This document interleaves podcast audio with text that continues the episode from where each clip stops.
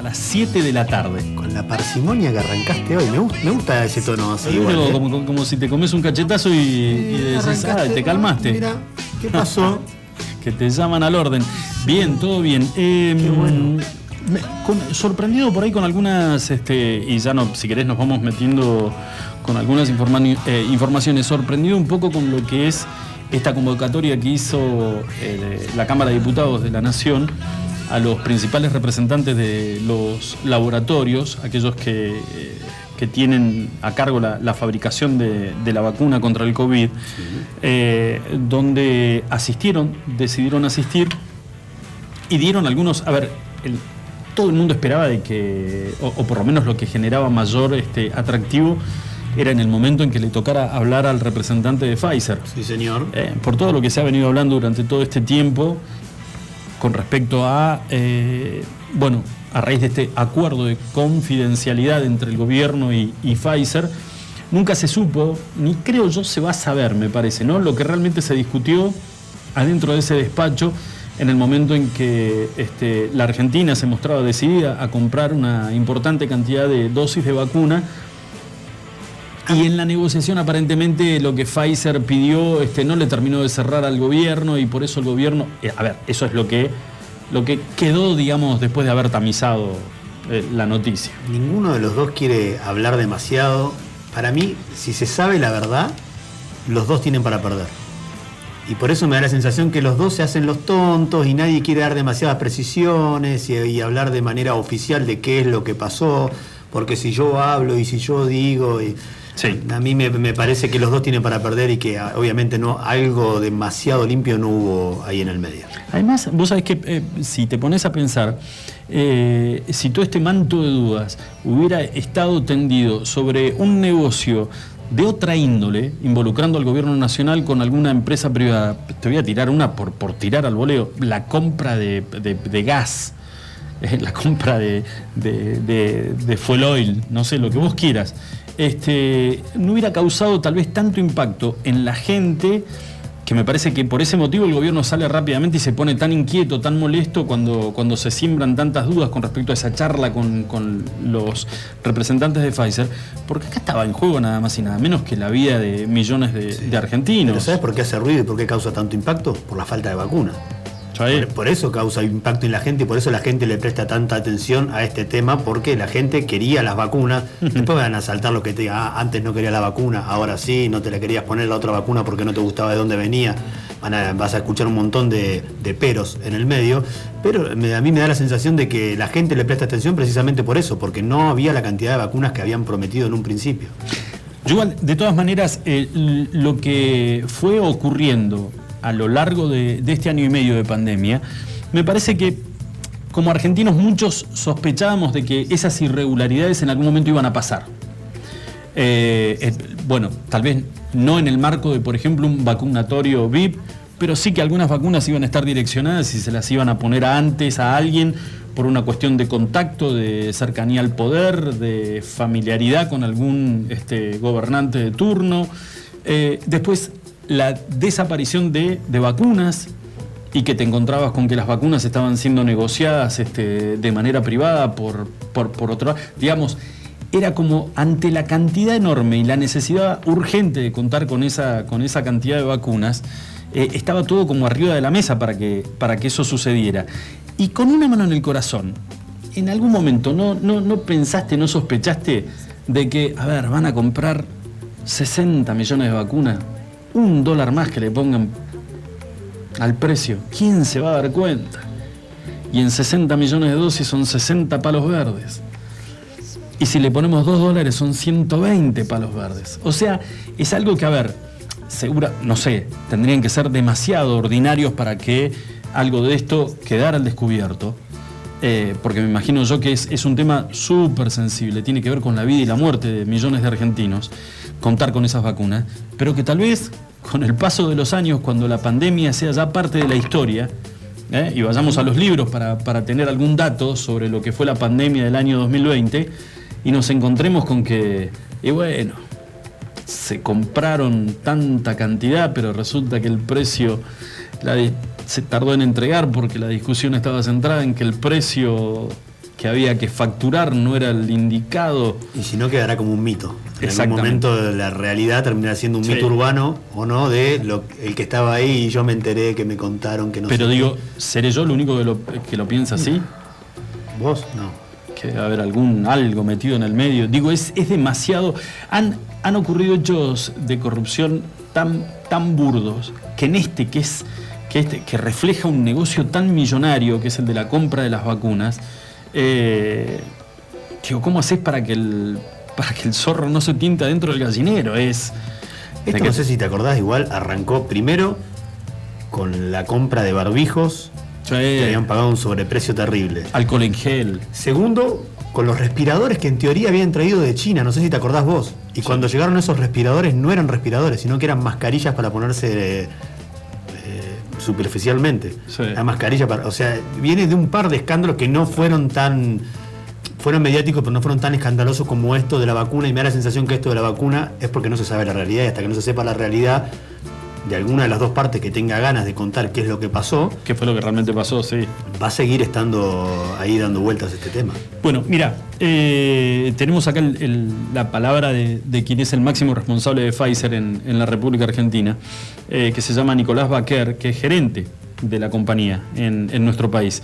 Eh, los cuatro rumores que fueron desterrados por Baquer, o sea, negando pura y, ex- y- y exclusivamente eh, este tipo de, de acusaciones, que digamos era, vuelvo a repetir, era el, el- el tipo esperado a, a que abriera la boca, a que dijera algo, y si había algo que decir, que lo dijera ahí. Este es el, Sí. viste, como cuando están a punto de casarse, que dice, bueno, el que tenga algo para decir, que lo diga ahora, sino que se quede calladito la boca. Bueno, primero, A mí no me salvaron. Tú- ¿A vos no? No. Nadie fue capaz. Nadie. Qué increíble. Bueno, escúchame, mira, primero, eh, pidieron el primer rumor, que pidieron que se ponga como garantía los glaciares o las cataratas. ¿Qué dijo Bacar? Es importante destacar que no hay ningún interés en intervenir con bienes, eh, perdón, con bienes del Estado.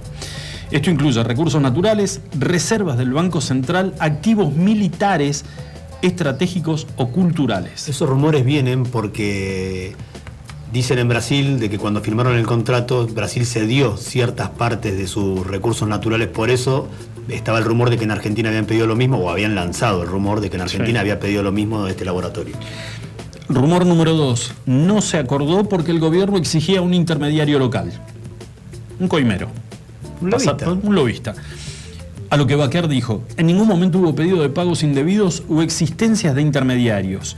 Y reiteró el mismo concepto ante la consulta de los legisladores oficialistas y opositores. Fue siempre tajante con, con- la respuesta. Rumor número 3. El gobierno rechazó 14 millones de dosis en un plazo de seis meses. Bacar dijo, la fecha del primer ofrecimiento fue el 25 de julio del 2020. Tuvimos una teleconferencia con el Ministerio de Salud donde se compartió el programa de desarrollo de la vacuna, también las especif- especificidades logísticas de la vacuna y se hizo la primera oferta comercial. El 27 de julio esa misma oferta fue enviada por escrito y formalmente al Ministerio de Salud. En ese momento todavía no había una vacuna, eran contratos preliminares, o sea, se estaba negociando sobre la posibilidad de contar con una vacuna aprobada. ¿Mm? Estaba en estudio todavía la vacuna. Se ofrecieron al gobierno 13.2 millones de vacunas para ser entregadas me acaba de correr el, el coso. Para ser entregadas a partir de diciembre del 2020. Después hubo una segunda oferta que fue realizada el primero de octubre y en ese sentido entiendo que la ley fue publicada el 6 de noviembre. Acá es lo que, eh, lo que Pfizer está diciendo es que necesitan que se reacomode la ley para ellos darle vía al acuerdo que se firmó o que se estaría por firmar con el gobierno. Y no hay, a ver, eh, Bueno, pero ahí ahora, dice- ahora te voy a decir cuáles son los... Desmi- desmiente que haya rechazado a Argentina 14 millones, pero sí dice que ellos le ofrecieron 13,2 millones Exacto. de dosis. Pero mira, y escucha esto, Son porque todos, mil de diferencia nada más. todos están hablando hoy de que Pfizer está pidiendo que se modifique una ley que tiene que ver con el- el- la posibilidad de que laboratorios trabajen en- dentro de nuestro, de nuestro territorio eh, y que el gobierno, lo que incomodó, mejor dicho, al gobierno fue que Pfizer estaba pidiendo algunas modificaciones que terminaba siendo una ley hecha a medida del laboratorio norteamericano. Ahora, yo me pongo ahí del lado del gobierno y del lado de, los argentinos. Si vos como Pfizer, como laboratorio, viniste a Argentina, si nos usaste de conejillo de indias porque se hicieron pruebas en Argentina. Montones de argentinos se probaron la vacuna de Pfizer para saber si era eficaz o no era eficaz. Por eso es que Argentina accede a ese ofrecimiento de 13,2 millones eh, de dosis para la República Argentina. Entonces, si vos viniste y probaste a la Argentina, ¿por qué no hiciste antes de hacer esas pruebas? Mira, el, pedido de modificación de la ley. Las condiciones que Pfizer proponía estaban escritas en el contrato de octubre. Nosotros no fuimos, dijo Baquer, invitados a participar del proceso legislativo, pero sí habíamos compartido aspectos contractuales con el Poder Ejecutivo y es potestad del Poder Ejecutivo decidir con qué vacuna avanzar y realizar modificaciones en el marco legal. Por último, Pfizer incluye en todos sus contratos alrededor del mundo cláusulas de inmunidad y otras protecciones. Ahora te voy a decir un punto que circuló pero que Baquer no confirmó esto, pero que dicen que era algo que estaba pidiendo Pfizer en este contrato. Estas cláusulas son consistentes en todo el mundo, inclusive en los 116 países con los que ya firmamos acuerdo y estamos entregando vacunas. Uno de los, de los puntos era que Pfizer pedía al chango que le pongamos la vacuna si llega a tener algún tipo de reacción o algún inconveniente, tiene que firmar antes de que la vacuna sea colocada un papel donde deslinda a nuestra empresa de cualquier tipo de responsabilidad. O sea, si la vacuna te pegó mal y te fuiste, alguna reacción, algún coso, eh, estamos exentos de que nos hagan un juicio. No tenemos nada que ver. A lo cual el gobierno dijo, no, pero pará, si vos me estás vendiendo algo, porque está seguro que eso puede, eh, que, va a funcionar. ¿Cuál es el, motivo? Y si llega a haber alguna falla, eh, obviamente tiene que haber, eh, tiene que ponerse en, juicio el grado de responsabilidad que tenga el laboratorio que fabricó la vacuna que se le está poniendo a, a esa persona. Bueno, Dicen que ese era uno de los puntos también de, conflicto con, con Pfizer. Puede ser, pero todo el mundo, cuando empezaron a hablar del tema de las vacunas y cuando nos empezamos a enterar de un montón de todas estas situaciones que traía una pandemia y la creación de una vacuna, te dicen que como mínimo una vacuna entre 3 y 5 años para ser confiable y viable que esté todo bien. Entonces, si en menos de un año tenés lo que es una nueva vacuna, me parece lógico de que alguien, eh, primero que no está hecho el estudio total, ni certero, porque en realidad de acá a dos años nos vamos a enterar qué tan efectivas eran todas las, vacunas, todas, no la de Pfizer sola, ¿eh? Te estoy hablando de todas las vacunas. Entonces, que alguien se quiera atajar en ese sentido, decir, está bien, yo te doy la vacuna. Mirá que en realidad, como sabemos todos, necesitamos mínimo tres años de prueba, pero si vos la querés al año, yo no me hago cargo de lo que pueda pasar después. Viéndolo desde ese lado, si yo me pongo del lado de, empresario de la empresa, ahí no me parece una locura lo que está pidiendo. Bueno, Julito, eso es, a ver, en realidad también estuvieron este, representantes de, AstraZeneca, de, eh, todos los, laboratorios eh, que están fabricando la vacuna, cuyas vacunas están llegando también a la, Argentina, ¿no? Pero, eh, digamos, la palabra de este señor era, digamos, era muy esperada. igual me parece que, a ver, habría estaríamos pecando inocentes si fuera y se sentara delante de la comisión de diputados y dijera, y sí, nos quisieron coimear. Sí, si no tenés la prueba no lo puedes decir. Y pateás el tablero de una manera que generás un quilombo, le cuesta, le cuesta la peluca al, gobierno. no? Ni, no sé si le cuesta la peluca al gobierno, pero es una, empresa que está trabajando en Argentina con otros productos. O sea, hacer, eso le costaría mm. eh, como mínimo un tirón de orejas por parte del gobierno después de esa empresa. Entonces. Y aunque eh, a muchos les parezca este, casi una historia sacada de una, de una película, eh, tiene mucho que ver también las relaciones entre ambos países, entre Argentina y Estados Unidos. Eh, Pfizer es una empresa con capitales norteamericanos. Y por consiguiente, este, los yanquis tienen una manera, el gobierno estadounidense tiene una manera, no este en particular, todo es una política de Estado defender los capitales norteamericanos en distintas partes del mundo eh, como si estuvieran bajo el ala de ellos en, dentro del territorio norteamericano.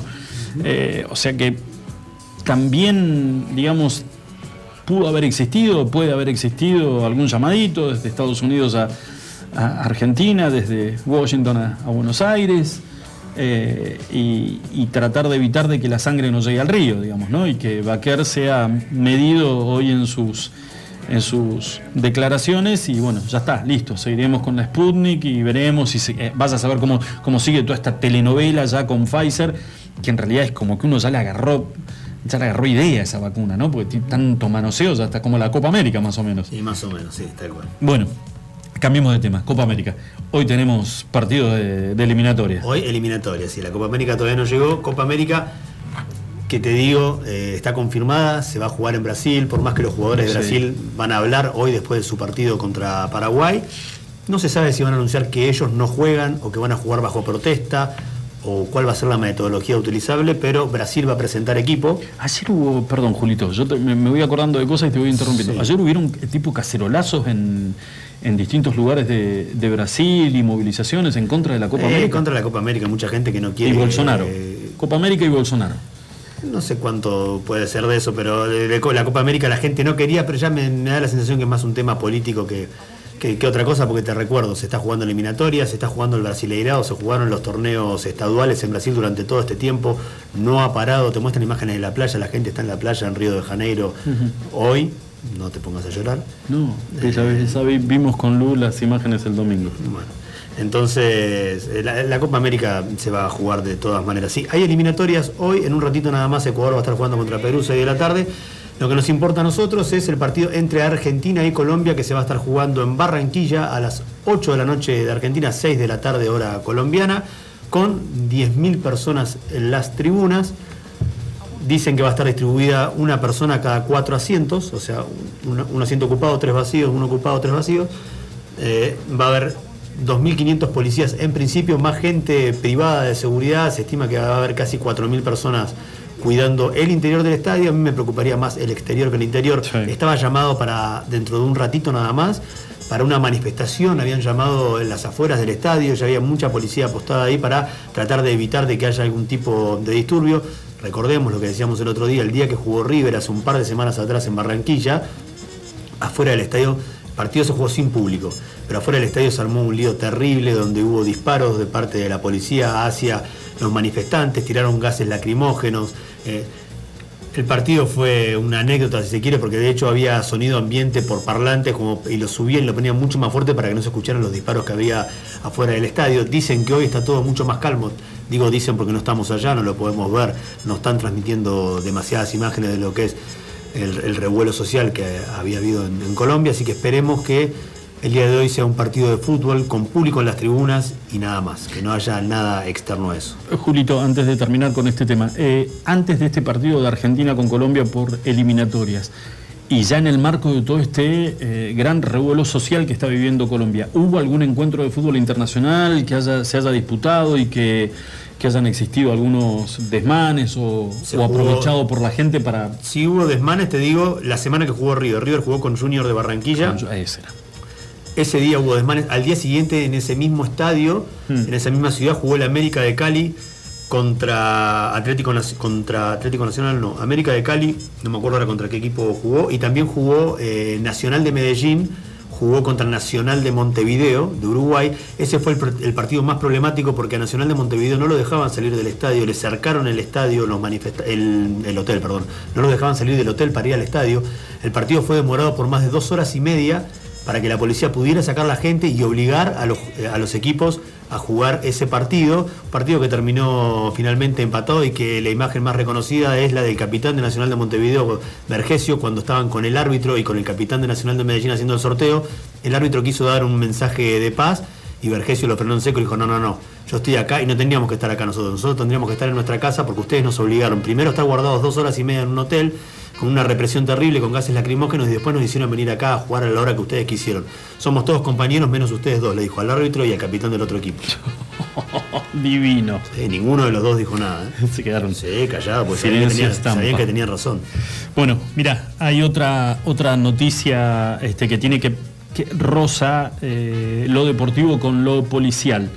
Eh, finalmente fue extraditado eh, el Pato Cabrera desde Brasil a la República Argentina. El golfista eh, fue capturado en el país vecino, Brasil, tras una alerta roja de Interpol, luego de que se fugara de Estados Unidos en un avión privado. Esta, yo no, esto, esta parte no la sabía.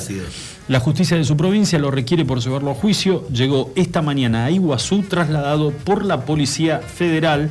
Y hay este, una. La verdad que hay una fotografía, vos decís, a ver, es muy similar a, por ejemplo, cuando no, cuando fueron, cuando empezaron a, caer este, los acusados por el tema de los cuadernos, la denuncia del, tema de los cuadernos, el tema de la corrupción y demás, casco, chaleco antibala, eh, todo eso es lo que le pusieron al Pato Cabrera en el momento en que llega a un puente que debe ser el límite de Brasil con Argentina y se lo entregan a las autoridades y eso debe ser un protocolo de extradición, porque no creo que nadie haya, vaya a buscar al Pato Cabrera. Está acusado, a ver, recordemos, por violencia de género por más de una de sus exparejas. Sí, sí, varias, varias parejas. Pero bueno, eh, va a ser este trasladado, en realidad ya fue trasladado a la cárcel cordobesa de Bower, donde aguardará el desarrollo de los juicios orales pendientes y del avance de las nuevas denuncias que tiene en su contra por amenaza. O sea, va a ir a juicio por las denuncias que ya este, digamos, han sido instruidas, pero también hay otras que eh, están, están recibiendo instrucción y que van a ir, van a determinar que también vaya a juicio. ¿Eh? Pero bueno, nada, lo decíamos, era un referente. ¿Le cerraba el chaleco o no? Era un. Sí, sí.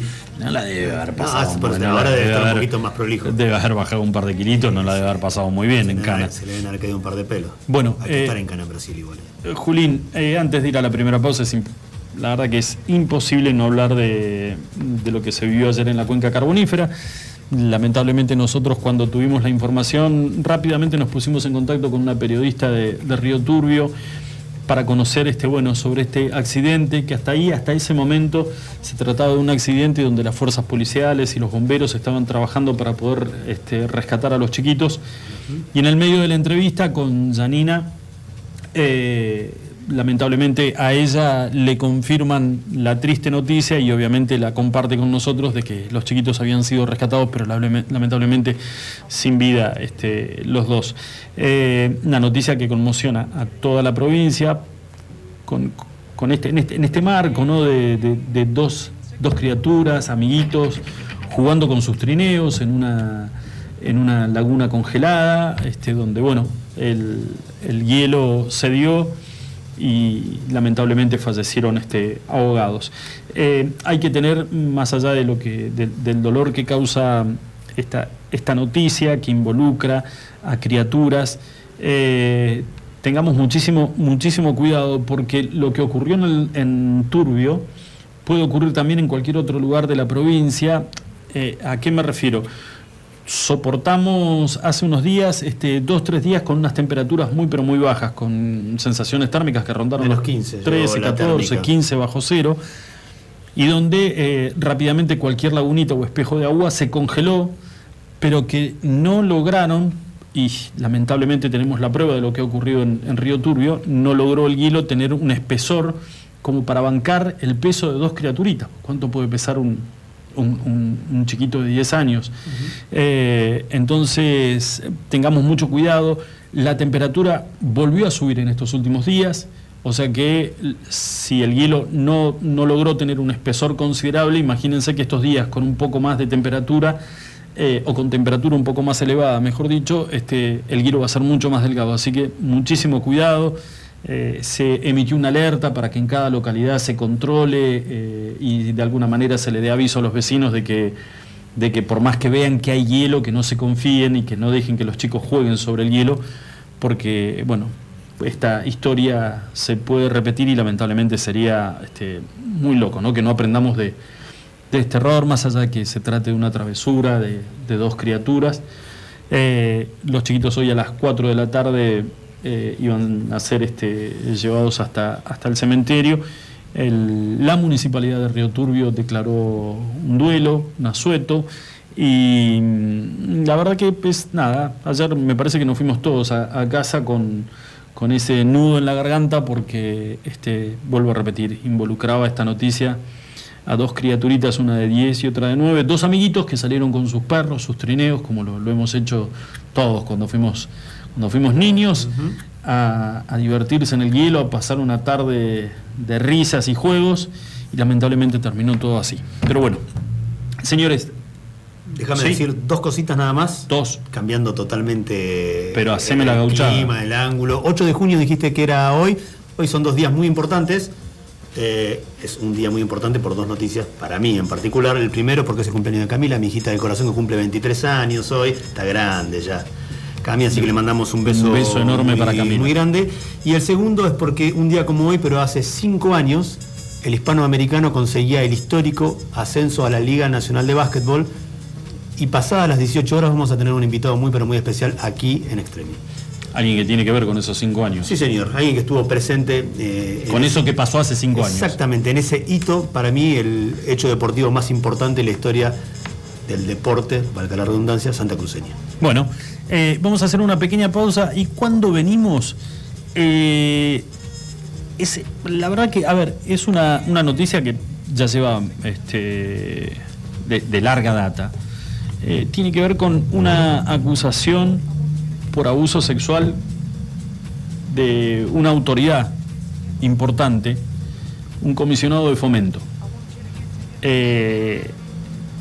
En ningún momento ni solicitó este, licencia para que la justicia pudiera investigar y, y- y lo pudiera hacer, digamos, tranquilamente, sino que siguió siempre en su, en su lugar tranquilo defendiendo el puesto, que en realidad hace varios años ya que está ahí, y, y la chica que lo denunció eh, tuvo que irse a vivir a otro lado.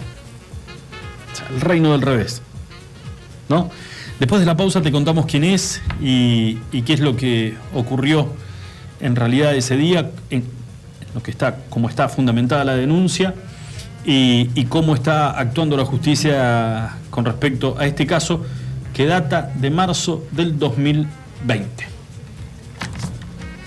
Igual. Escuchanos online iguanradio.com.ar Bienestar. Te esperamos en nuestra red de farmacias, un centro de productos de salud, perfumería y belleza, con un autoservicio asistido. En Autofarma encontrarás las marcas más prestigiosas y los mejores laboratorios. Búscanos en Facebook ¿Hay forma de regalar www.autofarma.com. belleza, naturaleza y buena energía? Obviamente, Alondra es vida y decoración para el hogar. Bonsai, orquídeas, cactus, suculentas, variedad, luz y color en cada rincón. Encontranos en Facebook. Alondra Give and Give Me. Marcelino Álvarez 144. Buffalo Burgers. La hamburguesa evolucionó y está en la Patagonia. Descubrinos en Carrefour. Más carne, más cheddar, más panceta. El medallón más grande. Una variedad increíble de novillo de 180 gramos, cordero 150 gramos y pollo crujiente. Hacé tu pedido desde tu celular en nuestra tienda online www.buffaloburgers.com.ar Buffalo Carrefour. Atendemos por WhatsApp 2966 47 96 49. Buffalo Burgers, la auténtica hamburguesa de la Patagonia.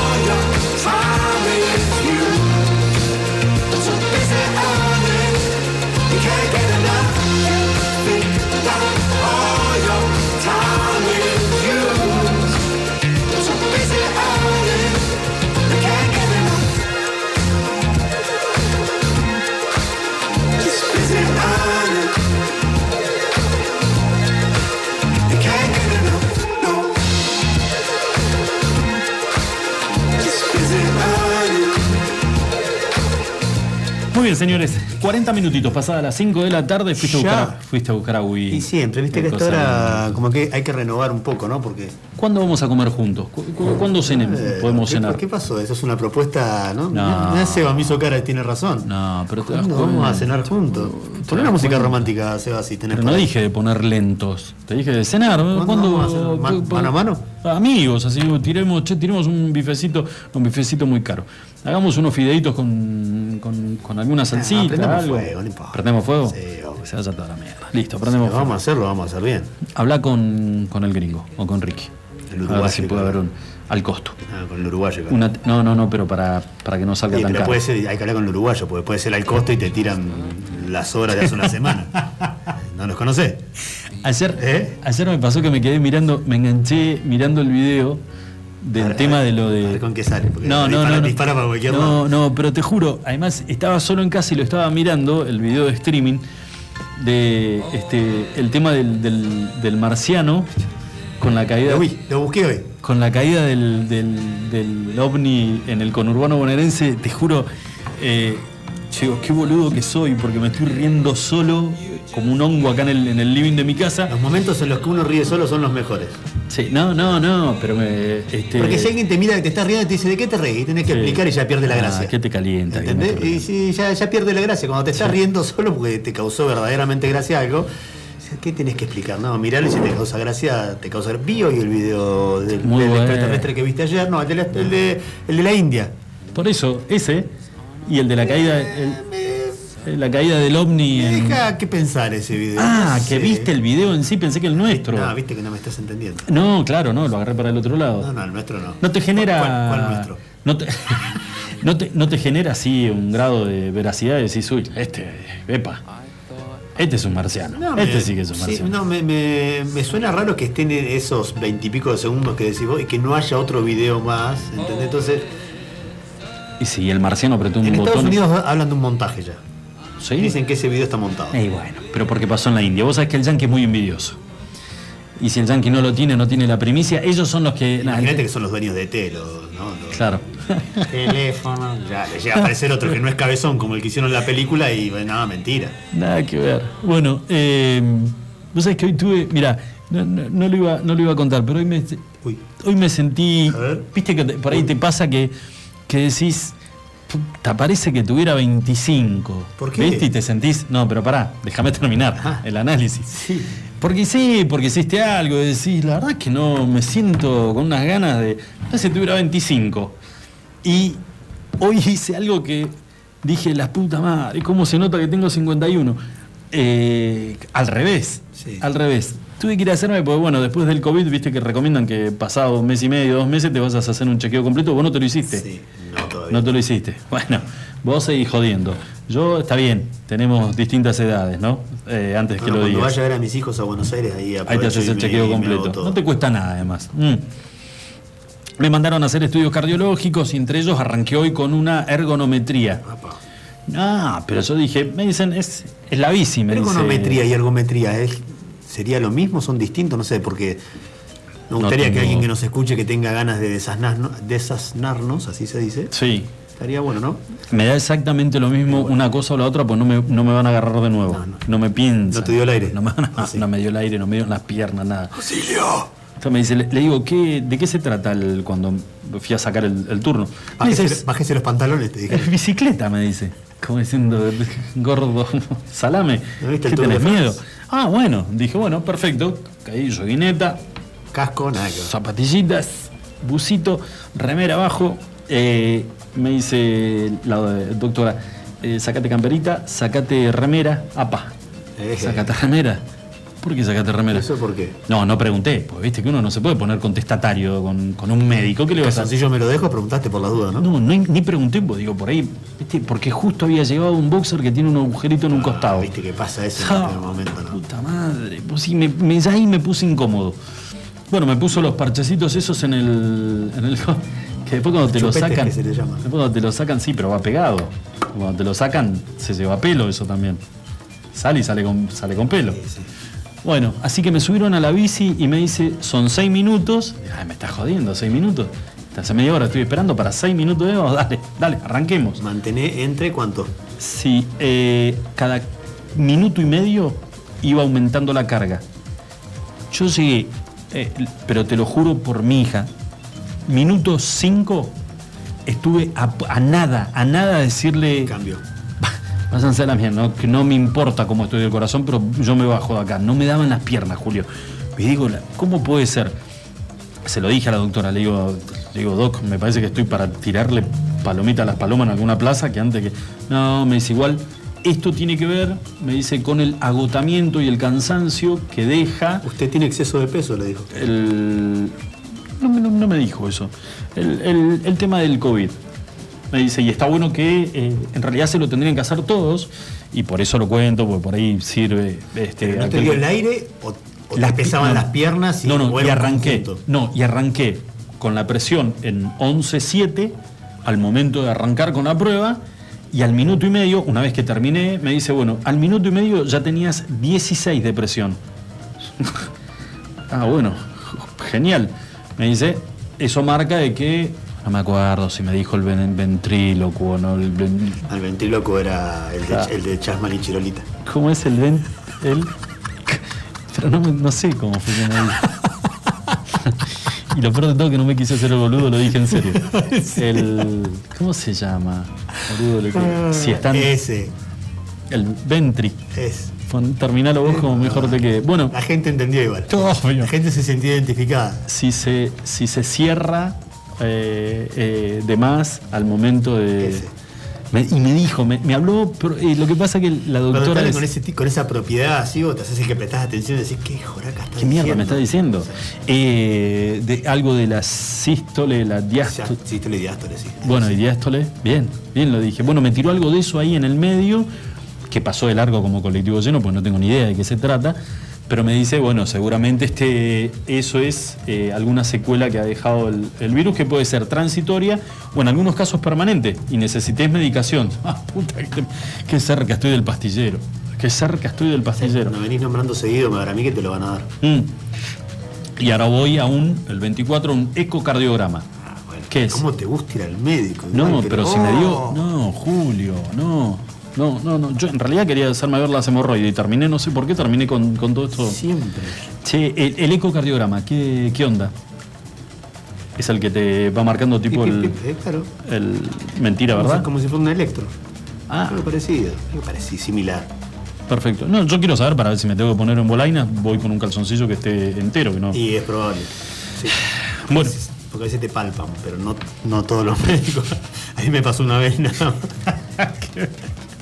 Después me, después me dijeron que nada que ver, Terrible, pero. ¿no? Y- lo- y no daba para lo- una- Lo cuento ahora. No daba para una denuncia de abuso sexual. No, porque aparte no era la época. Claro, escúchame. eh, acá, y ahora nos vamos a poner un poquito serios con esto. eh, y te antes te voy a volver a repetir: te tenés que hacer un chequeo. Cuando vaya a Buenos Aires, te dije. Dos cosas: capacidad pulmonar, Sí, muchísimo. que no haya quedado afectada. ¿Cómo sabes? ¿Inflaste un globo? Entreno todos los días Perfecto, bueno, me a parece una muy alta bien. exigencia. Ah, cierto que vos haces este, eh, funcional, haces, ¿no? Sí. No, está bien, ya está, con eso me. me- pero bueno, no, no te viene No, mal. además, puede, puede haber otras secuelas que no, no las estoy sabiendo hoy Exactamente. tranquilamente. Eso sí. y te pegó lo de la noche, que no, está- no estás teniendo, no estás teniendo un freno. Pero bueno, no sé si eso habrá algún medicamento para poder frenar esto.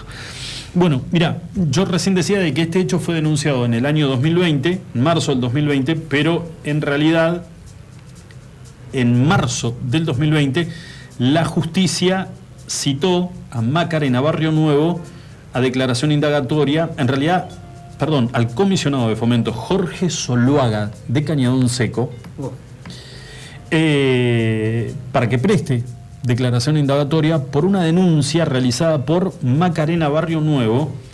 Esta, renuncia- esta denuncia fue realizada en marzo del 2020, pero el hecho data de mediados de 2017. Ah, se tomaron su tiempo. En realidad la chica ocurrió eso y, y concretó la denuncia en el año 2020. Ella se anima recién en marzo del 2020 a hacer la denuncia. Eh, Jorge Zuluaga es comisionado de fomento de Cañadón Seco desde hace muchísimo tiempo. No, la verdad que no tengo ni idea mm, y pido disculpas, no, en el corte podría haber googleado a ver cuántos periodos lleva ya al frente de la, de la Comisión de Fomento de Cañadón Seco, pero te puedo asegurar que hace, no, no quiero, no sé si no está entre el tercero y el cuarto periodo que lleva al frente. Eh, la denuncia fue presentada en la Comisaría de la Mujer de Caleta Olivia el 9 de marzo del 2020. Pero los hechos que Macarena relató en realidad habrían sucedido a mediados de 2017 cuando la joven solicitó una audiencia a Soluaga para conocer el estado de sus trámites para la obtención de un terreno. Eh, a ver, como para que la gente tenga idea, Cañadón Seco debe tener la misma cantidad de habitantes fijo, porque sí lo que tiene es muchísimas oficinas de eh, distintas compañías petroleras que viajan algunos desde Caleta Olivia, otros desde Comodoro Rivadavia a tomar turnos en, en esas bases que están en Cañadón Seco. Pero vecinos fijos, fijos de eh, la Comisión de Fomento puede llegar a ser como uno de los barrios, ponerle la misma cantidad que uno de, de los barrios más populosos de Gallegos, el barrio Belgrano o el, o el barrio PAP, más de eso no tiene y me parece que, que además estoy exagerando la cantidad. Son muy pocos los, los habitantes que están... Si es comisión este, de fomento no llega a mil habitantes. APA, ¿me pegaste un cachetazo? ¿Está bien? No, perfecto. Ah, muy poquitos, muy poquitos. Pero sí tiene una gran cantidad de eh, gente que eh, está de manera itinerante ahí en el, en el lugar. Eh, bueno, no, es, no fue la primera denuncia, sino la segunda, porque ella ya había acudido a la justicia en el año 2019. Macarena contó el año pasado que esa denuncia quedó cajoneada porque Soloaga hace aportes a la comisaría. Esto es lo que denuncia eh, Macarena, la denunciante. ¿no? Entonces, la denuncia que hizo en la comisaría de Cañadón Seco nunca llegó a manos de la justicia, es lo que denuncia Macarena, porque Soloaga hace aportes a esa comisaría. Y obviamente, Pueblo Chico, comisionado de fomento, comisario de la comisión de fomento, ah, deben comer asado juntos, deben, deben, deben tener cierto grado de... Y puede ser. Eh, bueno, Soloaga fue denunciado por Macarena en marzo del 2020 luego de haber sido frustrada una denuncia que encomendó a una colega en el año 2019. La denuncia que ella consideró que se había hecho no fue así, por eso, por motus propio, y acabamos con, eh, con un, dato que no es, no es menor. A ver. Ese, ese mes, en el mes de junio, intervino el juzgado de familia, pero la joven, según el letrado, no tuvo contención. A ver, ella, al ver que la denuncia que había hecho en la comisaría en Cañadón Seco no prospera, año 2019, toma la determinación de ir en el año 2020, de irse a Caleta Olivia, para poder radicar. Ahí, digamos, se sintió contenida, si querés de- decirlo de alguna manera, o escuchada, ¿no? Y eh, de esa manera poder llegar hasta, hasta, mm, hasta la justicia la, la- la denuncia. Un perito oficial y un perito de parte, señaló el abogado Lacruz. Sobre la pericia y destacó que cuando son importantes los resultados se continúa la causa y si se logra al menos una sospecha del hecho, se lo llama indagatoria. Y esto es lo que ocurrió se lo ha llamado indagatoria a eh, Soloaga, que yo te, comentaba al principio. Eh, la denuncia es de abuso sexual, pero de acuerdo a las pruebas en el expediente, el juez evaluará qué tipo de abuso es al que fue sometida eh, Macarena. Eh, para hacértelo cortito, eh, ella pide la audiencia, la recibe él, va a, a- a pedir información o a pedir alguna, alguna respuesta con respecto a un trámite de solicitud de terreno y es ahí donde aparentemente solo haga este se aprovecha de la, de la situación y eh, abusa no carnalmente, sí sexualmente de, de ella. Eh, Abuso. Sí, exacto. Eh, cuando le, dice, cuando le, este es el parte del relato de Macarena, cuando le comento que hacía rato que estaban presentados mis papeles y que quería saber qué estaba pasando, me contesta que si quería el terreno tenía que acceder a tener actos sexuales con él. ¿Y? Sí, no tuvo, por lo visto no tuvo mucho reparo. Me tocó las manos, yo le puse un alto, me paré y me retiré de la oficina, pero él me siguió y en eso fue cuando me tocó partes íntimas. Después de eso me mandó un mensaje pidiendo que no le contara nada a mi papá, ya que tienen una relación de amistad.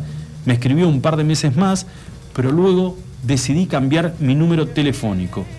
A raíz que yo lo haya rechazado, mi familia y yo resultamos afectados, ya que mi mamá y yo nos quedamos sin trabajo porque nos despidieron sin causa alguna. Siento que él se burló del dolor de mi familia por lo que estábamos pasando en relación a la enfermedad de un hermano. A ver, repetimos, la comisión de fomento es muy chiquitito, se conocen absolutamente todos. Eh, si esto, de acuerdo a lo que esta chica comenta, si esto fue verdad, eh, Zuluaga no solamente ante el rechazo de la chica eh, se siente despechado, sino que además después toman este, represalia contra, contra ella y contra su madre, dejándolas, dejándola sin trabajo. Y pidiéndole que por favor no le cuente nada al padre porque él lo conoce y son amigos. Ahora, quiero pensar que esta situación ha llegado a oídos del gobierno provincial también. Yo lo que viste lo que te preguntaba hoy, digo, ¿cómo puede ser de que, a ver, hubo hace muy poco, muy pocos meses un, caso este, similar, porque la denuncia y el, y el, y el rótulo de la denuncia era, era muy parecida, eh, pero el, el acusado, entre comillas, rápidamente solicitó, y estamos hablando del vicegobernador de la provincia, eh, decidió se- que solicitar una Licencia. una licencia, la gobernadora automáticamente se lo dio. Que me parece que Soloaga tendría que haber hecho exactamente lo mismo. Digamos, no están hablando de que se quiso quedar con un vuelto o, o abusó de autoridad este, maltratando a algún empleado de la Comisión de Fomento, sino que lo están acusando de abuso sexual. Bueno, de hecho el vicegobernador pidió licencia, se la tomó, investigaron y en las últimas horas ha vuelto a retomar su cargo de vicegobernador porque desestimaron parte de la denuncia. Así que como que se pudo investigar el caso y llevar adelante la investigación que querían que se lleve adelante, por eso volvió a retomar eh, su cargo. Bueno, esto es lo que está ocurriendo ahora en el, eh, digamos, con este caso en particular, que lo que eh, vale la pena destacar es que eh, se lo citó para este próximo viernes a Soloaga, el comisionado de fomento de Cañón Seco, a una declaración indagatoria por esta denuncia de que pesa sobre él sobre abuso sexual. Así que habrá que ver este cómo actúa la, la justicia. Y vuelvo a repetir, digo, si se tratara O sea, de alguien La justicia tiene que actuar en primera instancia contra Soloaga, ¿no? Porque es, es el acusado, pero también contra la, la comisaría o contra el comisario que estaba Claro. a cargo en aquel momento donde esta chica Totalmente. está diciendo de que fue a hacer la denuncia y como el, el comisionado, el comisionado de fomento. tiene relación con el comisario, ¿no? Exactamente. O hace aportes a esa personal, o comisaría. aportes, o, o lo hacía callar de cierta Ah. manera, no, no investigó en el caso, me parece que tiene tanta o más responsabilidad también. Sí, el seguro. acusado. Seguro. Eso, y me parece que también, digamos, en, en- en otra etapa, eh, el tema de evaluar por qué motivo fueron despedidas de sus trabajos, tanto ella como la madre. Eh, y si se comprobara que se trató de una medida arbitraria por el solo hecho de que el comisionado de fomento, vamos a suponer, se hubiera sentido rechazado por la joven, Para que no bueno, que le, que le devuelvan los, los- los lugares de trabajo. Eh, pero, digo, eh, dos, dos actitudes, ¿no? Eh, y con cargos, con rangos totalmente distintos. Uno, un vicegobernador que dice, bueno, yo me voy 45 días a mi casa, que la justicia actúe. Todavía no hemos escuchado nada con respecto a, a- igual de todas maneras, a ver qué es lo que, qué es lo que ha hecho la justicia en estos 45 días que, que Eugenio Quiroga decidió este, tomarse una licencia y que ya está nuevamente en funciones después de, de ese lapso de tiempo. A mí me parece que Soloaga tendría que haber hecho exactamente lo mismo. No sé cómo es, el, eh, cómo es la situación. ¿Quién queda en caso de que se enferme el comisionado de fomento, le suceda algo, tenga, no sé, Dios no lo permite, un accidente? ¿Quién queda de manera interina en el cargo hasta que... No, no sé cómo es en, una comisión de fomento. Y si es una decisión del Ejecutivo. A mí me parece que es una eh, decisión del Ejecutivo Provincial. Y debiera ser. Y tendría, lo que tendría que haber si- es lo que decís vos.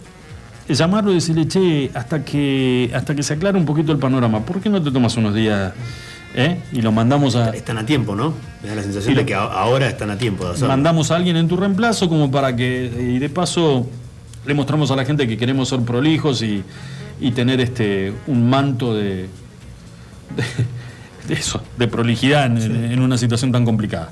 Bueno, señores, 6 de la tarde, en punto. ¿Hacemos una pausa? Sí, señor, una pausa cortita. Ya volvemos. Escúchanos online iguanradio.com.ar Somos santacruceños y ahora entre todos nos tenemos que ayudar. Desde Banco Santa Cruz te ofrecemos préstamos personales de hasta 500 mil pesos para devolver en hasta cuatro años con acreditación inmediata. Pedilo por Home Banking, desde la app BSC Móvil o en cajeros automáticos. Estamos acá para vos hoy más que nunca. Banco Santa Cruz. Sujeto a normativa que interna vigente y que te calificación pidieron algo que empieza con C. Lleva un vino Cabernet, una Cunnington, carne de calidad, helado Fredo de chocolate, una barrita de cereal Habana. ¿Y una cebolla? ¿Era eso? Espero no equivocarme. Tenemos eso que necesitas y más. Te esperamos en Moyano 158. Seguinos en Facebook e Instagram. Recordá los recomendados del mes en www.minimarket.press. Minimarket, compras rápidas. ¿Qué hace vieja? Hola, soy Mario. El Tablón, un restaurante bien argento. Especialidades a la parrilla y los mejores platos. Poné la mesa y te llevamos la comida a tu casa. Abrimos todos los días. Haz tu pedido por WhatsApp al 02966 15 63 76 03. Sarmiento 235. Tu instinto de buen gusto, estilo y glamour te lleva a Madonna Santa. Ropa y accesorios de primeras marcas, moda y colecciones de temporada. Vestí según tu personalidad. Madonna Santa, Avenida Kirchner 865. Búscanos en Facebook e Instagram.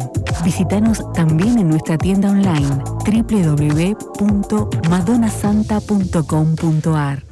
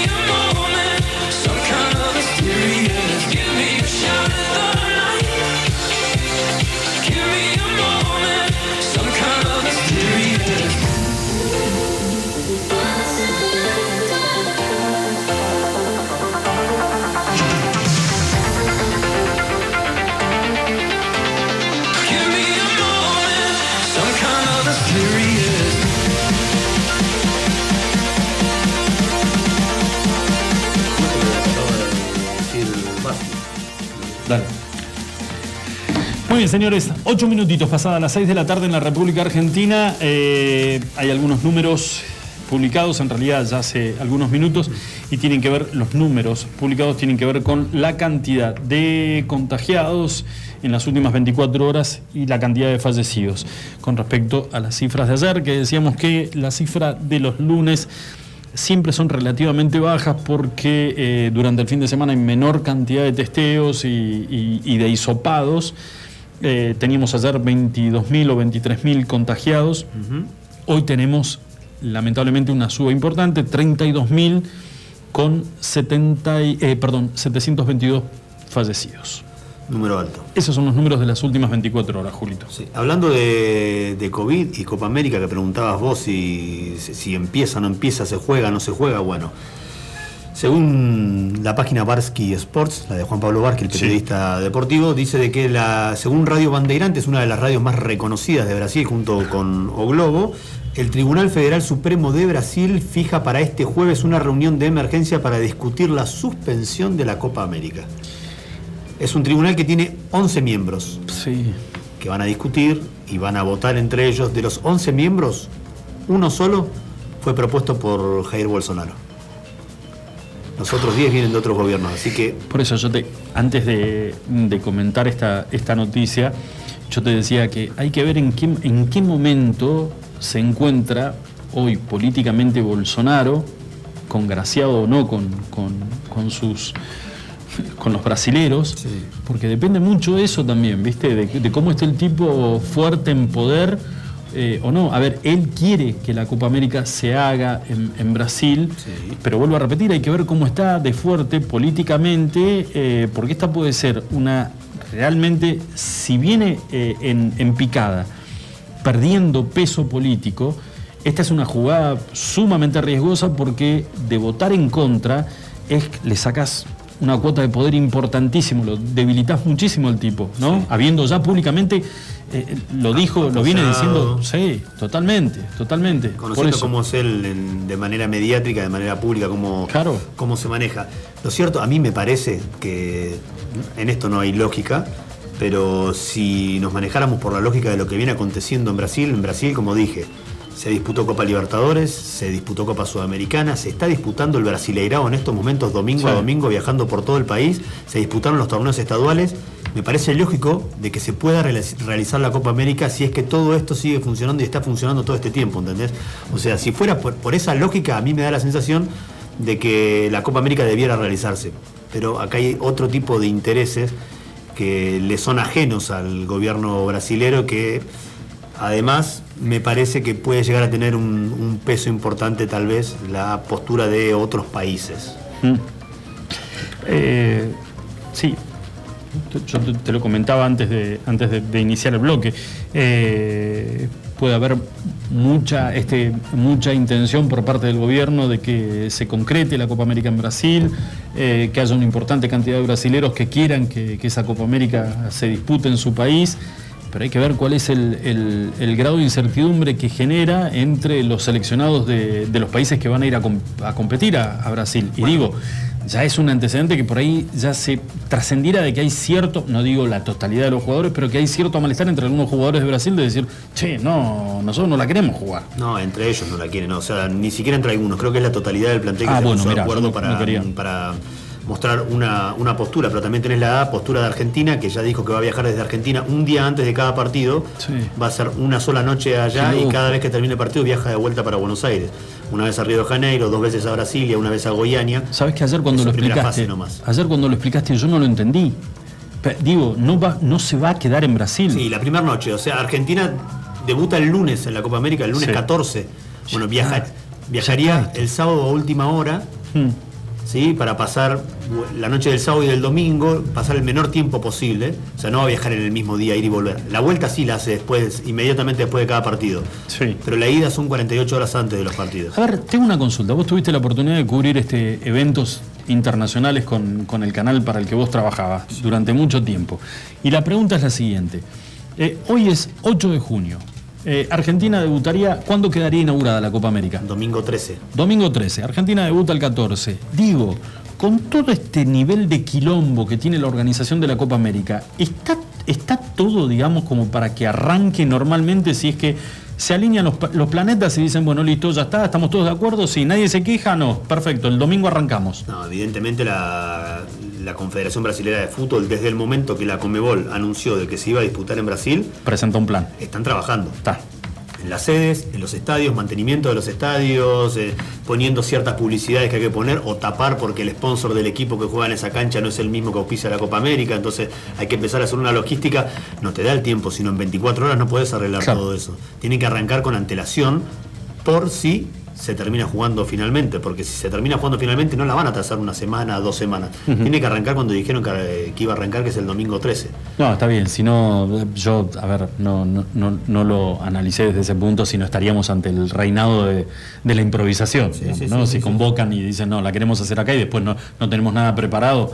Eh, bueno, te voy a contar, mira, antes de que, de que le pasemos al el espacio al invitado del día de hoy, eh, hay una noticia que es sumamente importante y especialmente, a ver, para aquellos que, ni hablar, ¿no? Para aquellos de- que, que transitan esta enfermedad que es el Alzheimer, sino también para los familiares de quienes sufren esta enfermedad.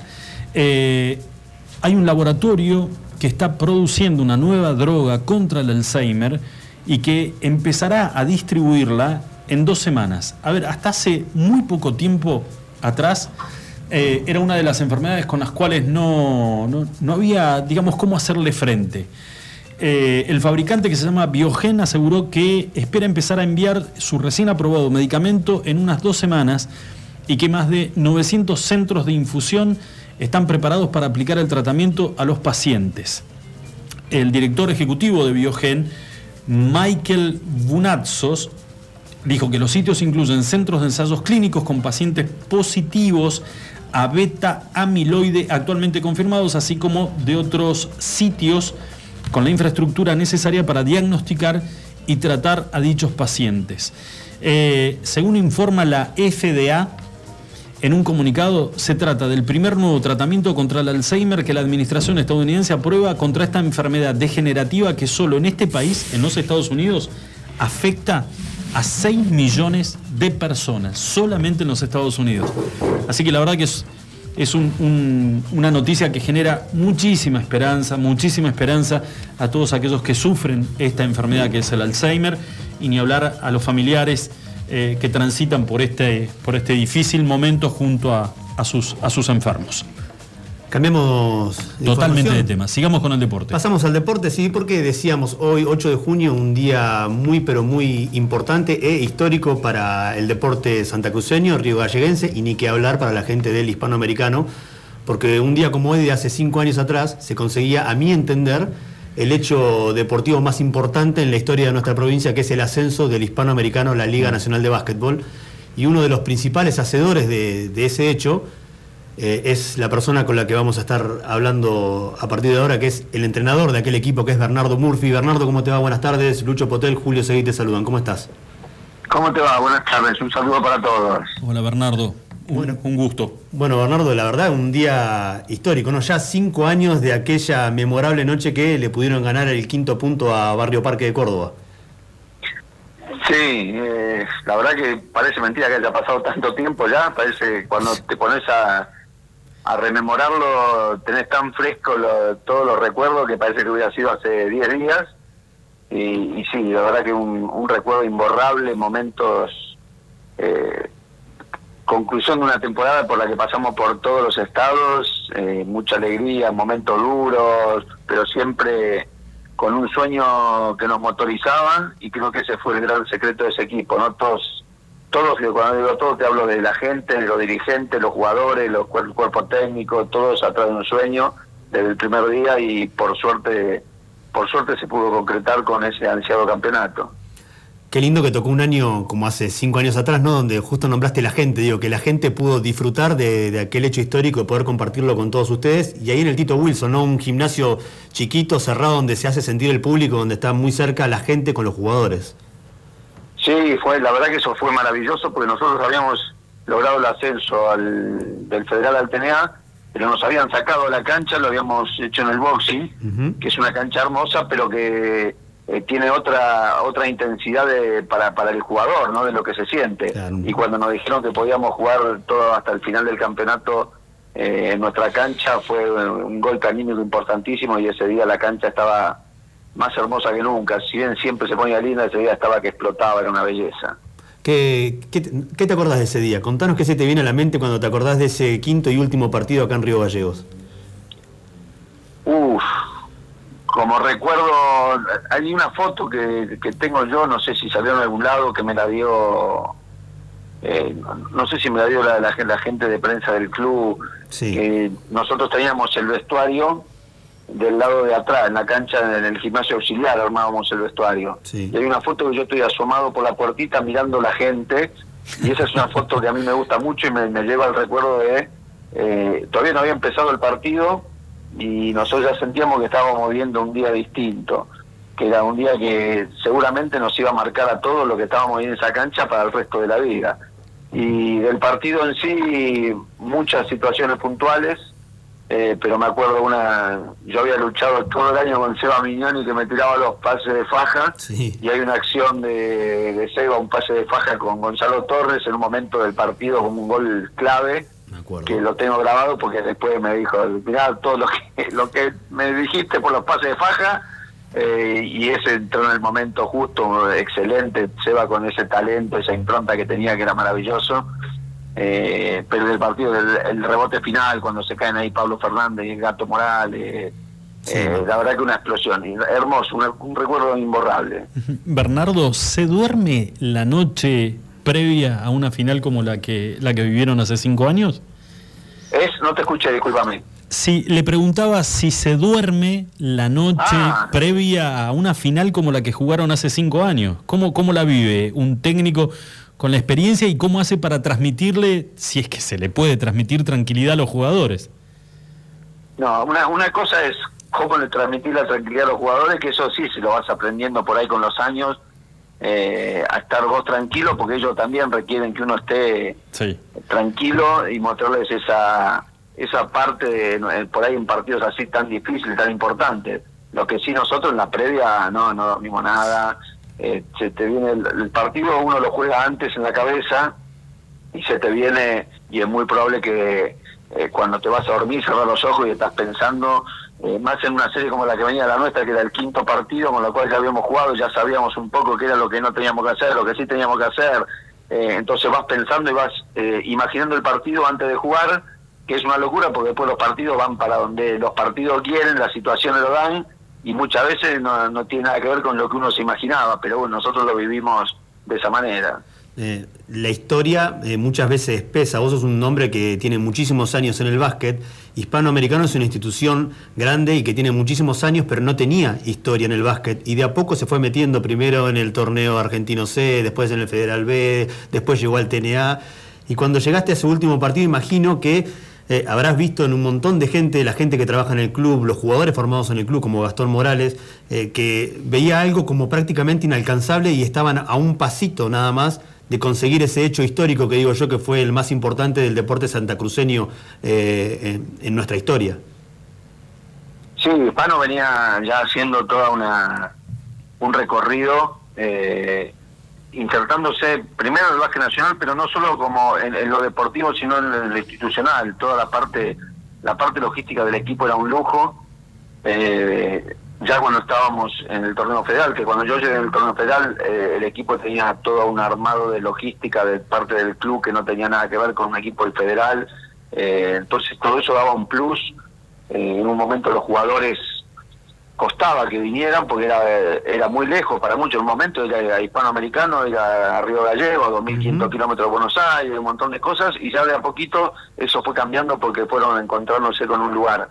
Primero que el trato humano era increíble, y después que todo lo que era la logística para un equipo, lo único que tenían que pensar los chicos era en jugar, y eso ya fue un paso adelante. Y después cuando llegas a ese último partido, que estás por ascender a, a la Liga Nacional A, que es lo máximo que puedes lograr acá, eh, se te viene todos esos inicios en lo personal, desde que llegué al federal, eh, pero también había gente ahí que había estado de los inicios en la Liga Patagónica, en, el- en el, torneo C, eh, de, de muchos años, eh, y se vivía una emoción que por ahí es difícil explicarlo con palabras, y se le veía en la cara a mucha gente y eso era maravilloso.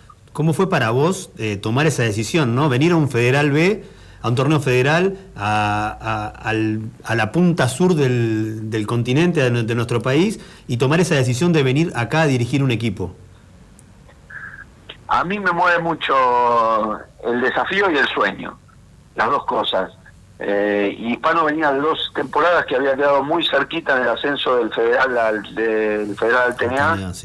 Y cuando salió la posibilidad, cuando charlamos aquella vez, yo estaba en ese momento, estaba justo haciendo el básquet sin frontera del campus de la NBA en Buenos Aires, ahí en el Hotel Hilton, y me llamaron, y cuando salió la posibilidad, son esas cosas que por ahí, en ese momento parece que ni las pensás porque imaginás la- las posibilidades que te brinda de, de- cumplir con sueños personales, un club que te brinda esa posibilidad, y enseguida eh, yo me, me para adelante, yo lo había tenido a Fernando Goodman en Gimnasia de Grima La Plata, y él estaba acá en Buenos Aires, nos juntamos para charlar, para que me cuente un poco, y cada cosa que iba sabiendo era más y más entusiasmo. Y después ese equipo que armamos eh, en el Federal, eh, que terminó siendo el, logrando el segundo ascenso con eh, Regata de Concepción, eh, el día de hoy que sigue comunicado a través de lo- del grupo de WhatsApp, siguen hablándose, se armó un grupo que era increíble y que confirmaron un poco que la decisión había sido la correcta, sin saber todo lo que venía después, que hacía de darle un valor totalmente mayor a esa decisión que terminamos en cuatro años ascendiendo del torneo federal a la Liga Nacional. ¿Ese equipo es el que estaba Esteban Pérez, entre otros? No, no, no, no. No, el mío estaba Miner, López Cerdán, Marito Sepúlveda, Goodman, eh, Monono, Gato Morales, Tucu González. Uy, no me quiero olvidar de ninguno, pero ya a mi edad la memoria me empieza Bueno, son, son, son a jugar muchos en contra. No sé si me estoy olvidando de alguno. Eh, bueno, ahí creo que no, los chicos del club, José Luis García de asistente, eh, Luisito Mendoza como jefe de equipo, que yo un montón de gente. Que siguen comunicados la al día de hoy directiva toda, la, la- la directiva era increíble cómo acompañaba, cómo trabajaban.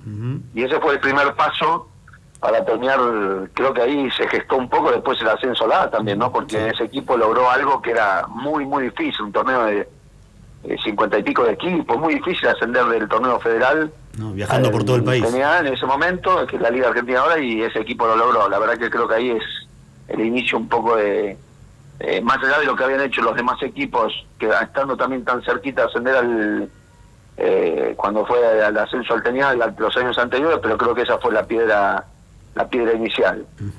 Eh, hablabas antes del Tito Wilson, de lo lindo que fue poder jugar esa final del TNA ahí en el, en el Tito Wilson. ¿Te hubiera parecido justo o te hubiera gustado jugar, aunque sea un partido de Liga Nacional, ahí en el Tito Wilson?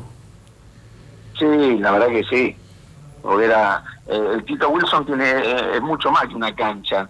Eh, vos llegas al club y ya se respira algo diferente.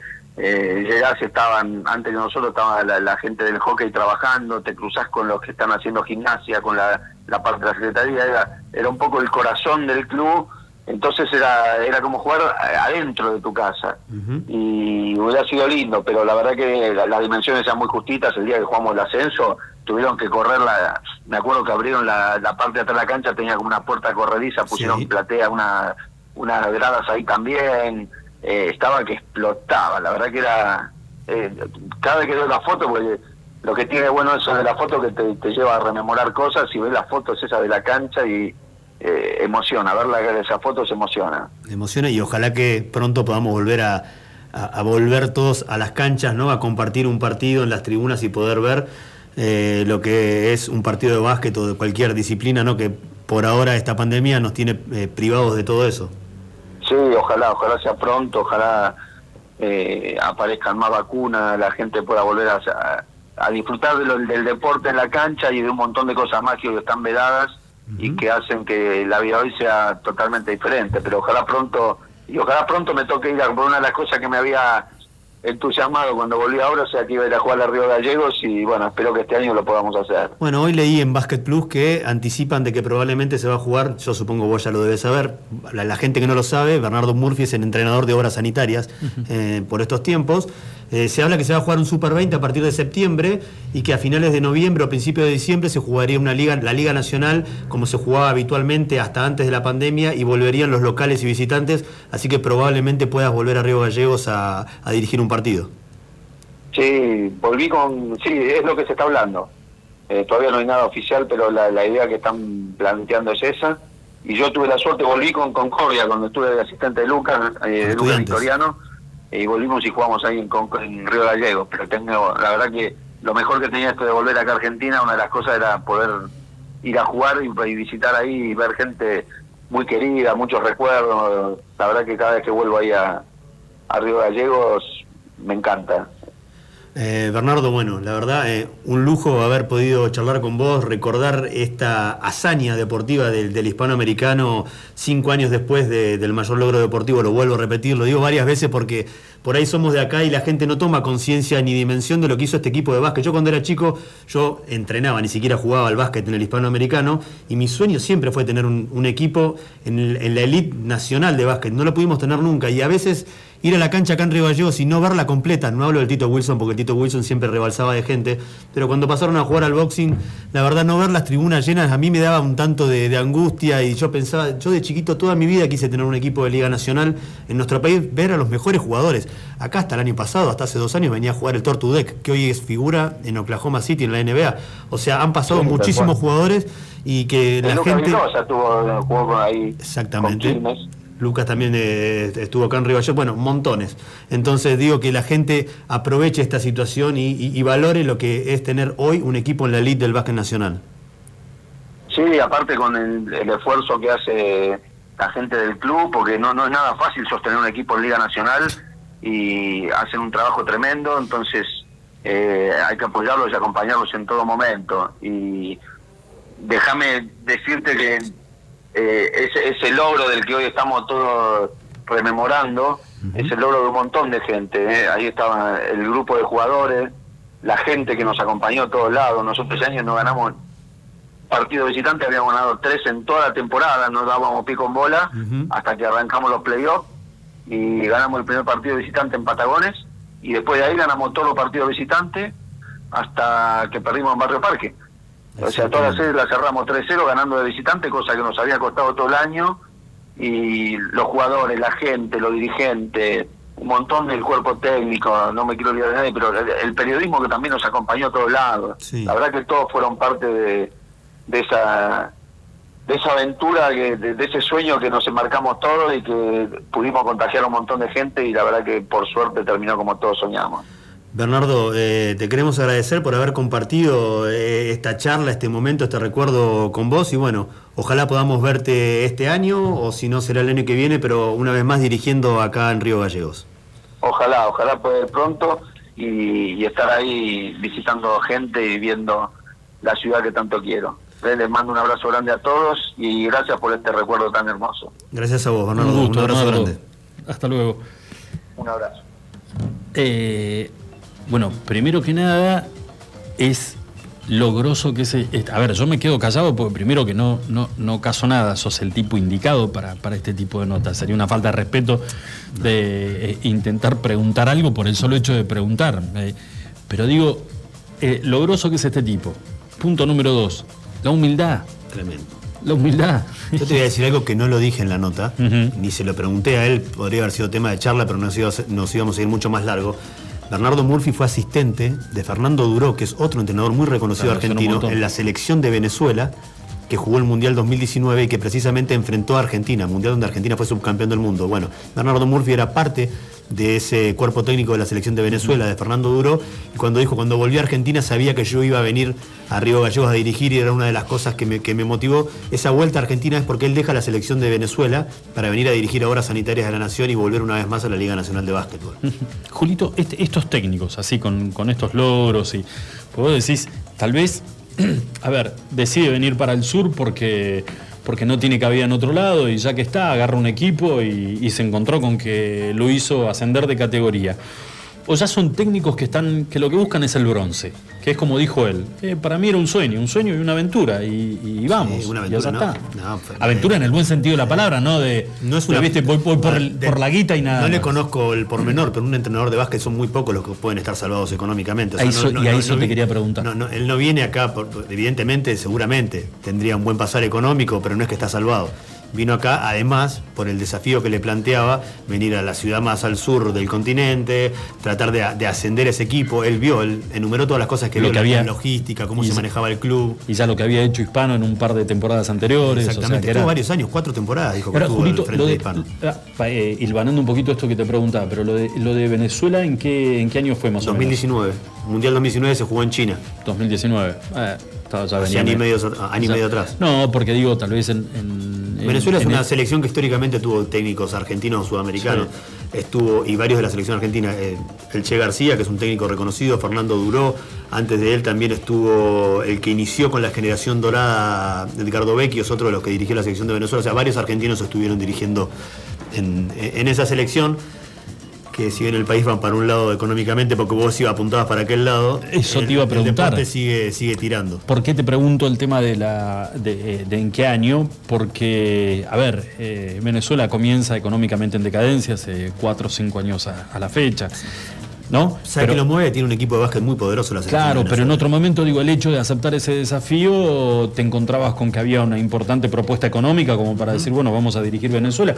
Eh, y es ahí que donde pudieron técnicos como él o ayudantes de técnicos como él hacer una diferencia económica, de decir, bueno, eh, además, lo acabas de decir, Venezuela con buena participación también en torneos internacionales. Sí, claro, es, ¿Eh? es- es potencia de Sudamérica en, cuanto a básquet. Bueno, Julito, te diste un, y nos, nos hemos dado un gusto de tener a, a este, el, el- el- el capitán del, del barco que iba en busca de ese sueño tan anhelado y que finalmente el hispano logró conseguir hace un mismo años. para los hinchas hispanos, ¿no? Un lindo recuerdo para ellos, para que escuchen y tengan presente de quién fue, como decís vos, ¿no? El, el referente y el hacedor de, de ese equipo que arrancó en el torneo federal y terminó llegando hasta la Liga Nacional de Básquetbol.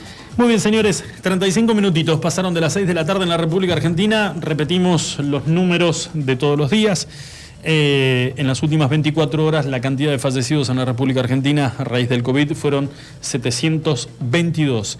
Y saltamos, lamentablemente, de la cifra de ayer lunes de unos 24.000 a 32.000 nuevamente la cantidad de contagiados en estas últimas 24 horas. También comienza obviamente a circular el rumor de una reunión donde eh, se convocaría, por un lado, la convocatoria de parte del Gobierno Nacional a eh, el gobierno de la provincia de Buenos Aires, al gobierno de la ciudad de Buenos Aires, reuniones vía teleconferencia con los distintos gobernadores para elaborar un nuevo DNU.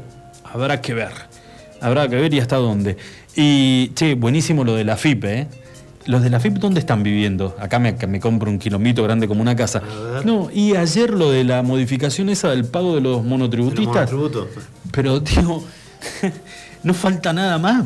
Eh, muchachos, no hay un mango, no hay un peso. La gente dibuja para poder llevar un mango a la casa y estos tipos te aumentan el, el- el- el porcentaje de lo que tenés que pagar al, al ser monotributista.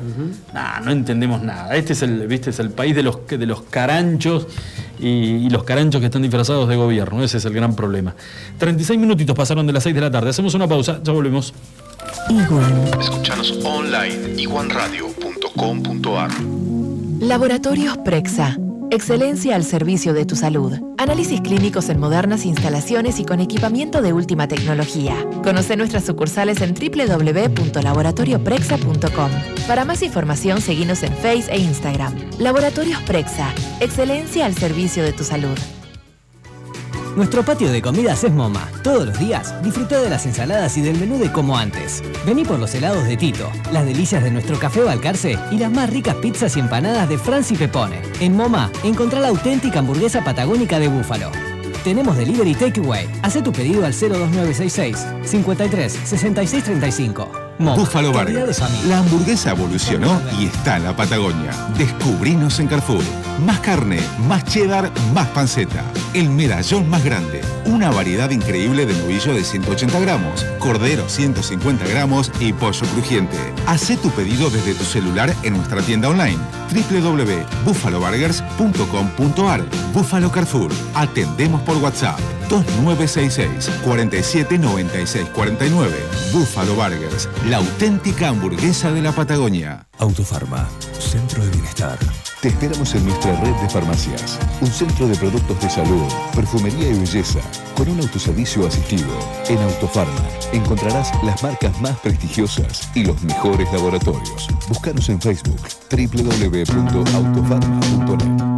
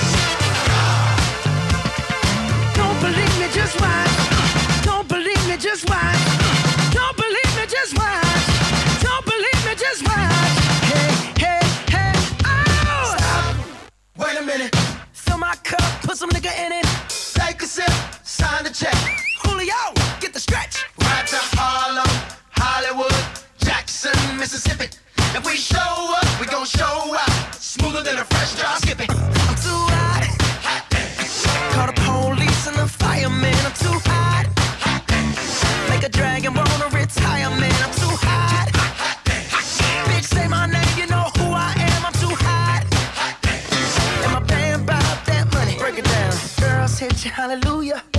Girl, set you hallelujah. Girl, set you hallelujah. Cause Uptown Funk don't give it to you. Cause Uptown Funk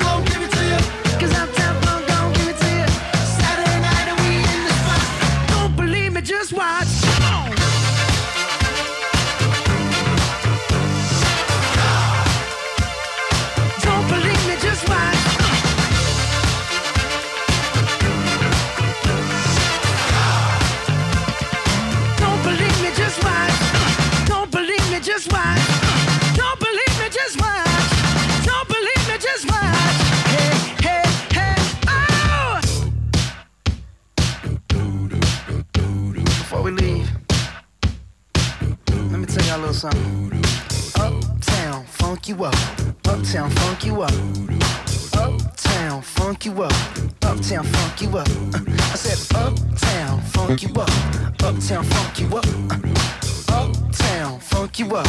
Uptown, funk you up. Come on, dance, jump on it. If you sexed and flown it. If you freak dead and own it. Don't brag about it, come show me. Come on, dance, jump on it. If you sexed and flown it. Well, it's Saturday night we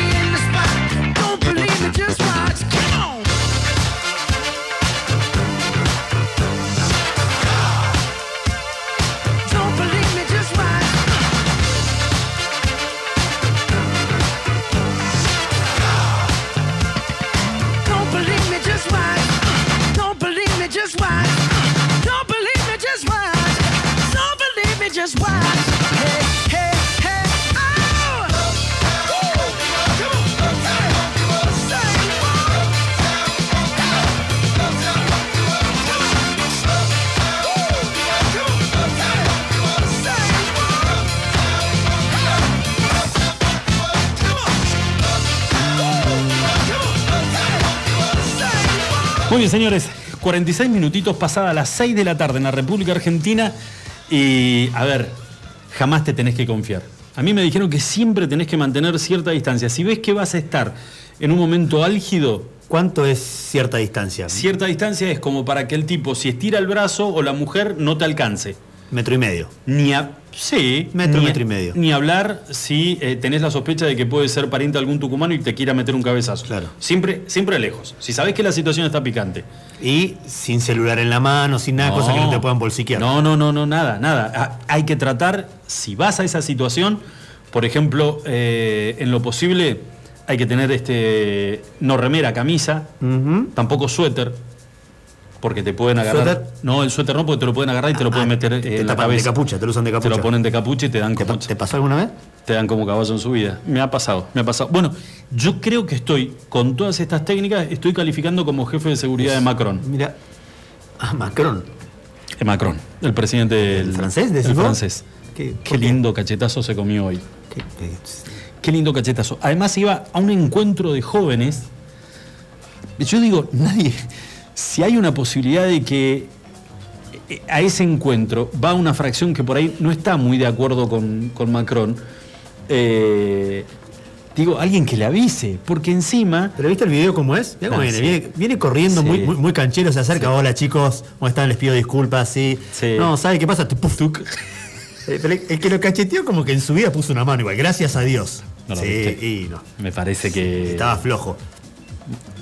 Era casi entre un arañón y un cachetazo. Le salió una mezcla media rara. Sí, sí, sí. Igual, sí, a sí, ver, sí. eh, para los que no lo vieron, Macron asiste a un encuentro donde este, había jóvenes, supuestamente jóvenes líderes, iban a debatir, vaya a saber uno sobre qué cosa, eh, y Macron había este, comprometido su presencia, llega y en vez de mandarse derecho al lugar donde estaban todos reunidos para ya comenzar va y se, se acerca tipo rockstar a, a donde habían unas vallas con algunos... Este, a- a público y por lo visto habían manifestantes de ultraderecha ¡Emanuel! ¡Emanuel! Le gritaban. Sí, sí. Para que se acerque. Ese es Manuel Ortega, boludo. Bueno.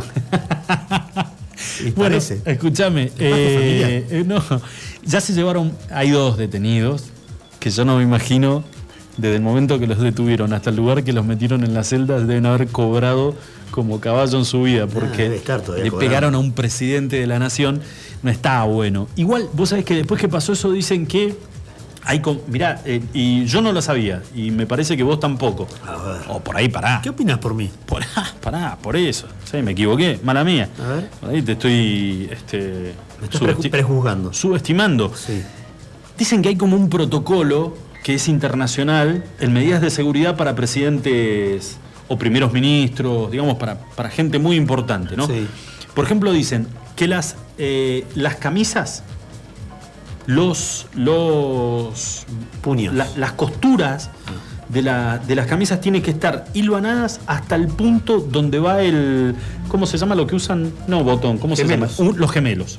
¿Por qué? Porque de esa manera permiten o evitan, no permiten, evitan que le metan la mano o que lo agarren del borde del, del, digamos, de la manga de la camisa y lo puedan tironear. Después la corbata, la corbata siempre tiene que ir pegada a la camisa. La corbata con elástico. Como...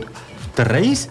Y aconsejan que tenga, que sea de una costura simple para que en caso de que lo corbateen al tipo, porque ahí Macron llega en camisa sin saco, con, la, con la corbatita que le viene flameando, lo podrían haber agarrado de la corbata y haberlo retenido y no solo se comió un bife. Ahora, ahora entiendo. Por eso Mauricio no usaba corbata. Ah, mira vos. Era, sabía que era candidato a que lo quieran. Mauricio lo cagaron a piedrazo. Bueno, pero, ¿Dónde no- fue? no- ¿No- pero no nunca, fue? pero nunca lo cachetearon. ¿No fue en Villa Langostura? No, fue que cobró Sí, que también. lo. Sí, vino por ese Es lado. histórico, ¿no? Ah, bueno, eh, estos dos muchachos ya están detenidos y, y, na- y nada, la van a correr fea, digo yo. Ya está comprobado, son eh, pibes que militaban en Este un grupo, en un grupo de ultraderecha. No, vos sabés que hay una preocupación muy grande. ultraderecha no tiene mucho porque el castañazo que le puso fue muy. Pero Muy de izquierda. Sí. Fue de izquierda. No, escúchame. Eh, ¿Sabés que hay una preocupación, antes de que vayamos al otro, hay una Sí. preocupación muy grande por el crecimiento de, de los fanáticos de, de la ultraderecha en Europa? Y con. No, no, no, no. ¿Qué les preocupa? Eh, la inmigración. Ah. Olvídate. Olvídate. A raíz de la cantidad de inmigrantes que han empezado a llegar o que han llegado masivamente en estos años desde Siria, Marruecos. Bueno, a ver, con los españoles. Países subdesarrollados. Exactamente, con los españoles está todo bien. Pero todo aquel que ha. Pará, todo aquel que ha viajado al sur de España y que ha tenido la posibilidad de ver un encuentro entre un marroquí y un español. ¿A vos te pasó? Dicen que el español se saca la careta y muestran realmente quiénes son. Los moros, los moritos, así le llaman. Dice que Ah, lo- es una es discriminación un de- tremenda. que es un desprecio, pero no, no hacen nada para disimularlo. ¿eh? No, no, no los quieren ni un poquito. Exacto. Bueno, me fui con lo del tema de la ultraderecha. Sí, Ya está. Le quería poner un toque de cosa y terminamos. Hab- Hablando de pegar, ¿te acuerdas que ayer hablábamos de, de lo que fue eh, la, la pelea, entre comillas, ¿no? Eh, sí, más o menos como el cachetazo que le pusieron a Macron, así fue la pelea del domingo por la noche entre Floyd Mayweather y el youtuber Sí, Logan el Paul. rubio. Bueno, después de, de que pasó esa pelea, apareció un youtuber argentino, Sí. Yao Cabrera, ¿lo conocés vos? No, pues, lo, lo he sentido nombrar, pero en realidad no. No, no, no lo tengo ni en foto. Ah, yo que no. tampoco, yo no, no lo tenía ni de nombre, te Sí. digo, se ve que es bastante conocido porque en Instagram, por ejemplo, tiene 3.300.000 seguidores. ¿Qué hijo pero cómo mierda? yo? Bueno, se, se quiso hacer el gracioso, el gracioso, no sé, ¿no? Eh, sa- salió hablando Sí. por las redes diciendo nada. ¿Cuánto tiene este Joe, Joe, Joe, Joao Fernández, Joe Cabrera? ¿Cuánto tiene de qué? ¿Cuántos años más o menos que tendrá? edad, 20 y y si algo. sí, si llega a los 20, 21 podrá tener. No, Oh. no, no, no, no, no, no creo que mucho más. Se metió con alguien. Y se metió. ¿Y a quién decía? No, esa pelea entre Floyd Mayweather y Logan Paul es un papelón, una falta de respeto. Yo voy a hacer algo mucho mejor. Yo lo desafío a pelear al chino Maidana. El chino Maidana, dije yo, no, el chino Maidana no. Un no carnicero. Sí. Bueno, el chino Maidana le, le respondió. ¿Se enteró? ¿Se enteró del Se- video? Se, enteró de lo que dijo. ¿Querés escuchar cómo fue? A ver si podemos. da- da- dam- dame la respuesta del chino Maidana. A ver, qué- a ver qué dijo el chino, a ver. Eh, ¿Cómo es que se llama eso? Yago Caberga. No. Yago Caberga. Mirá, yo no peleo con amateur ni con pelotudo. Pero a vos te voy a fajar para que te vayas del país. No, pero además. Ya Oscar Verga le tiró. el- Ya, ya el hijo, el que dice eso es el hijo, le, le tiró cualquier data. Yo te voy a fajar. A ver. Es muy de pueblo. Sí, pero. que- no, y la gallina de fondo, un gallo. ¿qué Es una no, gallina. Pero escúchame. Está en Margarita, ahí en Santa Fe, en su pueblo. Sí. Eh, que el chino Maidana te manda. Yo, la verdad, que iría. ¿Cómo es que se llama, dijo? Disfrazado de abuela y le pediría disculpas antes de que, de que se lo tome en serio. Porque además, este, nada, el chino Maidana. El chino peleó con Mayweather. Dos veces. Dos veces. ¿No? Y Yo, no. yo tuve el orgullo de estar en la primera, la suerte. En Las Vegas. Qué cosa linda, ¿eh? No te privaste de nada, gordito, ¿eh? linda pelea esa, la Me verdad. tendrías- no, no. Igual, a ver, lo de la, lo de la Y le pelea de. pará, el año pasado estuvo acá, perdón, en fines del 2019 estuve acá, tuve la suerte de hacer una de hacer una entrevista para mi programa de deporte que hacemos con Javier Barón en Canal 9 Entretiempo. Lo vi subido a internet. Eh, y llevé la banderita con la que yo fui a la pelea, yo fui con mi amigo Ferfio, fuimos allá, hicimos una bandera de Argentina con homenaje a él, la colgamos en el estadio, no salía en ningún lado, pero cuando vino el otro día, era el otro día, la, última, la única vez Sí. que vino acá el chino, le llevé la bandera y se la mostré, y me dice, ¿eh? Nah, vos estás loco, me dice.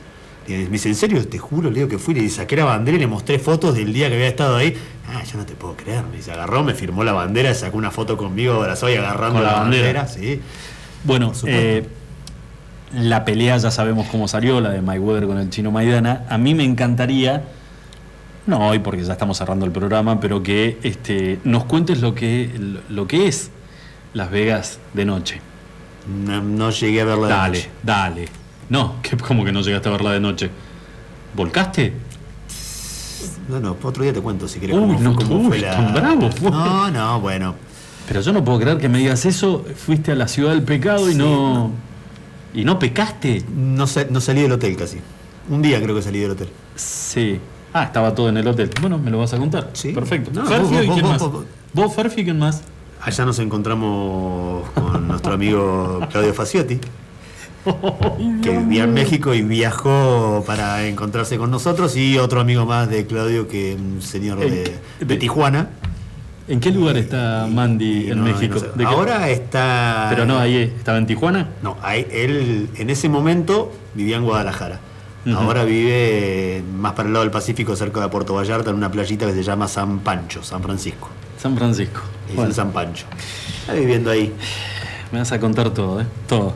Señores, 56 minutos. Había más gente de gallegos esa noche igual. No viajaron conmigo, pero, pero estaba ahí, nos encontramos. eh, Había más gente, no quiero dar nombres. había, había más gente. Estaba también. Con el hijo.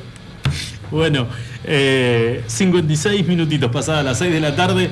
Cerramos el programa del día de hoy eh, y nos volvemos a encontrar mañana como todos los días a partir de las 5 de la tarde. Claro que sí. Eh, mucho cuidado, volvemos a repetir, más allá de que la municipalidad se encargó de, de enviar mensajes a través de las redes sociales, pero no hay un lugar escarchado seguro en la ciudad de Río Gallegos. Eh, las capas de hielo de las lagunas donde habitualmente se practican algunos deportes invernales es muy débil y la verdad que no queremos que se repita una tragedia como la que se vivió en Río Turbio en el día de ayer.